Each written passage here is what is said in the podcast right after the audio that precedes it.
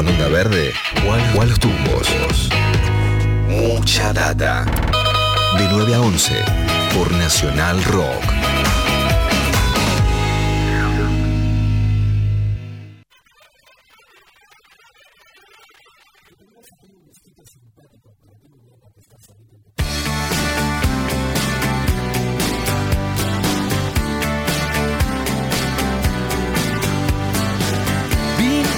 Up and battered around. Being sent up and I've been shut down. You're the best thing that I've ever found. Handle me with care. Reputations change. 10.39 prometió Leo Acevedo en el arranque del programa hablar de algunos supergrupos y acá estamos escuchando uno magistral, maravilloso, Acevedo. Tenés a Tom Petty, a Roy Orbison, a Jeff Lynne, a George Harrison y a Bob Dylan. Si eso no es un supergrupo, yo ya no sé qué es un supergrupo. Este, y además el caso particular de los Traveling Wilburys es que es un supergrupo que está bueno, que, que- fue, digamos, exitoso y que no se separó este, eh, estrepitosamente y después de una pelea de egos. Es un supergrupo este, que, quizás es el único supergrupo que funcionó verdaderamente como tal y que no tuvo inconvenientes para, para desarrollar una carrera breve, hay que decirlo, porque solamente sacaron dos discos, el volumen 1 y el volumen 3. Este, así como, como acá tuvimos nuestro tango y nuestro tango 4, ellos tuvieron el volumen 1 y el volumen 3 en el medio, claro, entre un disco y el otro. Este, en realidad, muy poco tiempo después de sacar el primer disco, falleció Roy Orbison eh, y, eso medio que haber generado un, cierto cimbronazo en, el, en el interior de la banda y terminaron sacando un volumen 3.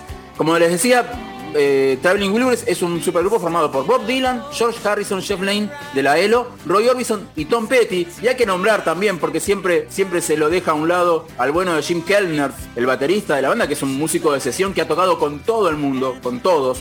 Ha tocado, sin duda ha tocado con, ca- con cada uno de estos músicos este, en sus carreras individuales y también ha tocado con un montón de músicos más. Este, Jim Keller, un gran, gran baterista este, que formó parte de los Traveling Wilburys. Los Traveling Wilburys surgieron prácticamente de casualidad. Cuando George Harrison tenía que grabar una canción para hacer el lado 2, el lado B de un simple de su disco Nube 9, Cloud9, e invitó a Bob Dylan. Bob Dylan justo estaba con Roy Orbison en ese momento y se lo llevó al estudio. Este, se enteró que, que- el, disco lo estaba produciendo Jeff Lynne. Entonces Tom Petty, que se había dejado una, una guitarra en la casa de, de Harrison, dijo voy a aprovechar a, a buscar mi guitarra y de paso meto alguna, alguna viola. De esa, de esa, de esa, este, de esa yunta salió Handle with este tema que escuchábamos hace un ratito como cortina. Y claro, cuando tuvieron semejante temazo entre manos, dijeron, esto da para más que un lado B, y ahí surgió este Traveling Wilburys. El nombre Traveling Wilburys también surge de un, de un chiste que- que sucedió en las grabaciones de 99, el disco de George Harrison que estaba produciendo Jeff Lynne. Cada vez que aparecía algún error en alguna toma, este, Harrison decía, Wilburium in the mix. Lo vamos a enterrar, Enterrar. en la mezcla. Wilburium in the mix. Y a partir de ahí surgió lo de los Wilburys. Cada vez que surgía un error, en vez de decir hay un error, decían hay un Wilbury.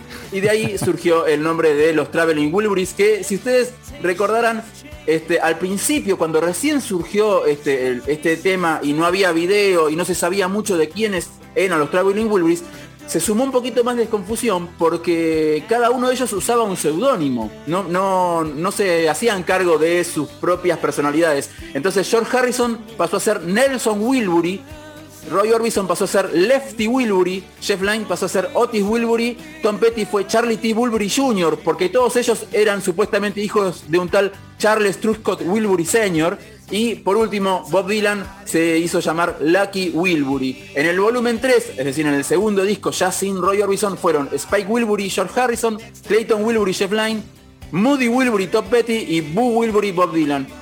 Cuando mm, sucedió la, muerte de, mm, de Roy Orbison, se empezaron a tejer este, algunas hipótesis sobre quién lo reemplazaría. Se habló un poco de Del Shannon, que era un músico, ¿recuerdan a Del Shannon? Sí. Una, una especie de One Hit Wonder con su tema Runaway.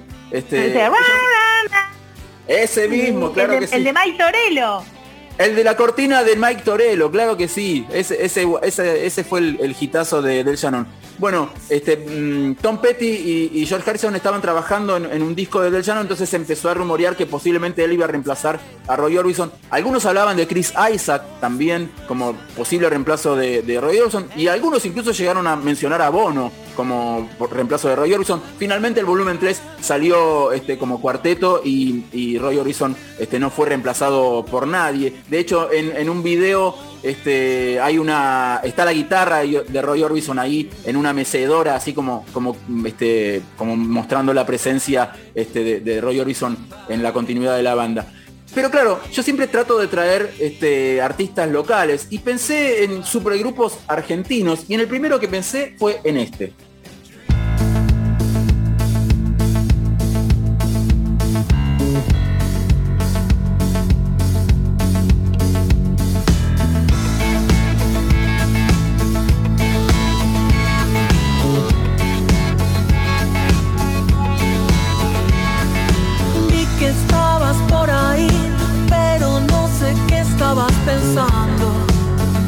Términos de definición así de lo que es un supergrupo, cuaja perfecto, calza perfecto, ¿no? Y sí, porque tenés por un lado a Didi Goodman, un tipo que por ahí no es muy muy famoso, integrante de las Brazilian Girls, de la banda Brazilian Girls, una banda este, con base en, New York prácticamente, este, pero es un músico argentino, es un músico que comenzó muy joven su carrera, a los 17 años ya era el tecladista de David Lebón, por ejemplo, como para, como para decir algo. Este, y hizo su carrera más que nada en el exterior, en Estados Unidos. Eh, Pero acá tuve, no deje de mencionar que acá participó de Fiesta Americana, se llamaba la banda. Fiesta Americana, una banda de glam metal de los años 80 que sacaron un solo disco. Este, sí, él formó parte de esa banda. Yo no, puse un manto de piedad sobre. Tocó con Espineta también. Resaltar, para hacer resaltar sus puntos más altos en su carrera y, quise, quise, resaltar esto de que de muy joven ya era integrante de la banda de David Lebón. Este, pero bueno, ya que también, también forma parte de su carrera su paso por fiesta americana, es verdad. Muy bien. En la, en la voz, lo escuchábamos recién, claramente es Ale Sergi, eh, cantante de Miranda, que no solo participa en este supergrupo, sino que también tiene otro supergrupo este, más que se llama Satélite 23, junto a, otros integrantes, pero bueno, concentrémonos en Meteoros, que es lo que estamos escuchando. El bajista de Meteoros es Cachorro López, integrante de los de la nada y uno de los productores más cotizados de, la música popular este, actualmente. Y en la voz, en la primera, este, em, la primera formación de Meteoros estaba Julieta Venegas. Julieta Venegas grabó el primer disco de la banda y después este, siguió con su carrera solista y fue reemplazada por Rosario Ortega, este, actualmente la cantante de la banda de Charlie García e hija de Ramón Bautista Palito Ortega. Además, Meteoros invita a veces a colaborar cuando no está Rosario disponible a Emanuel Orbiler, a Kevin Johansen e incluso a Roberto Muso del Cuarteto de Nos. Pero este es un supergrupo del mainstream, por decirlo así de una manera. Yo quería que cerremos esta columna con un supergrupo de Lander, un supergrupo de, de, la música independiente local, porque quiero que cerremos con Viajantes, un supergrupo que se formó hace poco más de 10 años con Alfonso Barbieri en teclados, guitarras, acordeón y voces, Manuel Onís en bajo y voces, Pablo Dacal en guitarra y voces y Juan Jacinto en batería.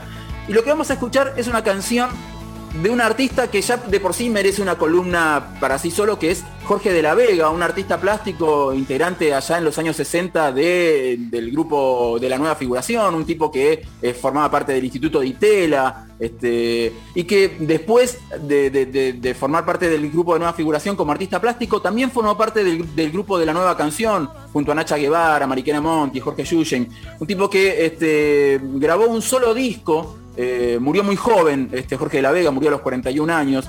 Grabó un solo disco que se llama El Gusanito en Persona, yo se los recomiendo, es un gran, gran disco de canciones este, muy, muy, interesantes, muy divertidas, muy graciosas algunas.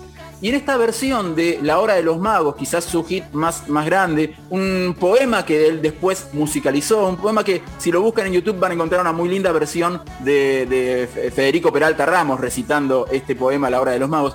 Y en este caso hablábamos de un supergrupo pero con invitados y entonces se ya, se forma una cosa este, como una especie de USA for Africa o de Band-Aid Argentina, porque además de, Alfonso Barbieri, Pablo Dacal, Manuel Onís y Juan Jacinto, en esta versión de La Hora de los Magos participan Daniel Melingo, Marcelo Moura, Palo Pandolfo, Jorge Serrano, Lito Nevia, Miguel Zabaleta, Andrés Calamaro, Miguel Cantiro, Horacio Fontova y Fito Páez. Si eso no es un supergrupo, yo, ya no, sé.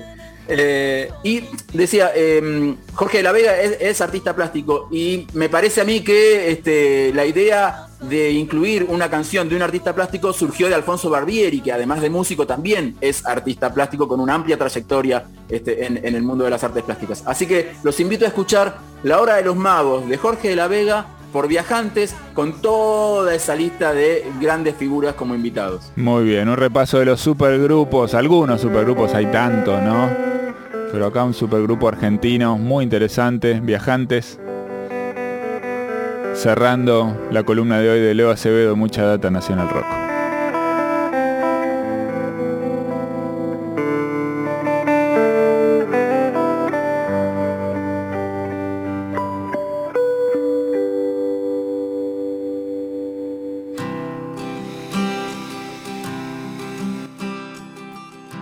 Es la hora de los magos todo de golpe es perfecto y todos por fin consiguen lo que siempre fue su sueño. Una casa para el pobre, el rico, fama y talento.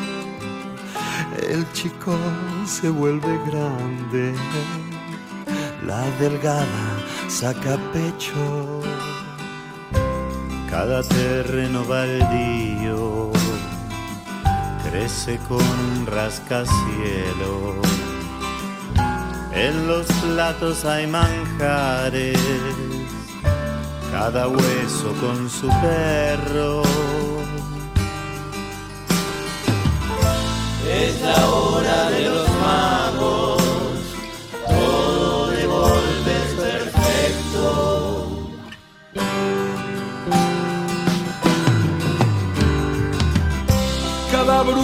Con su escoba, cada cura con sus rezos,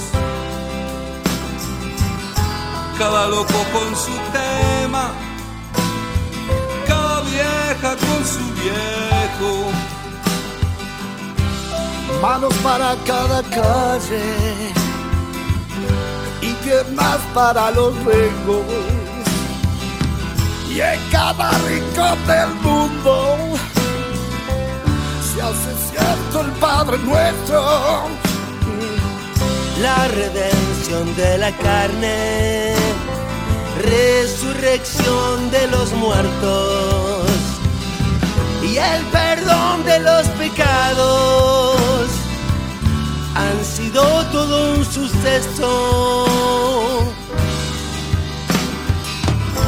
Es la hora de los magos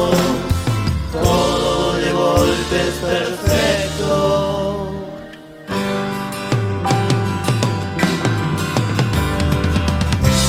Nadie más trabaja nunca si no lo hace como un juego.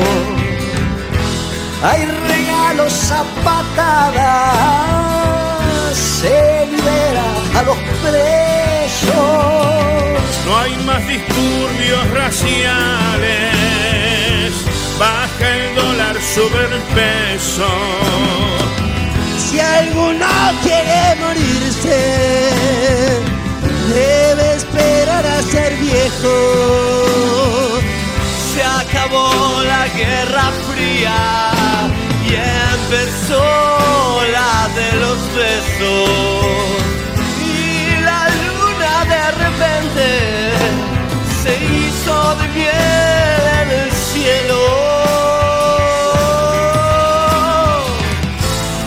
la hora de los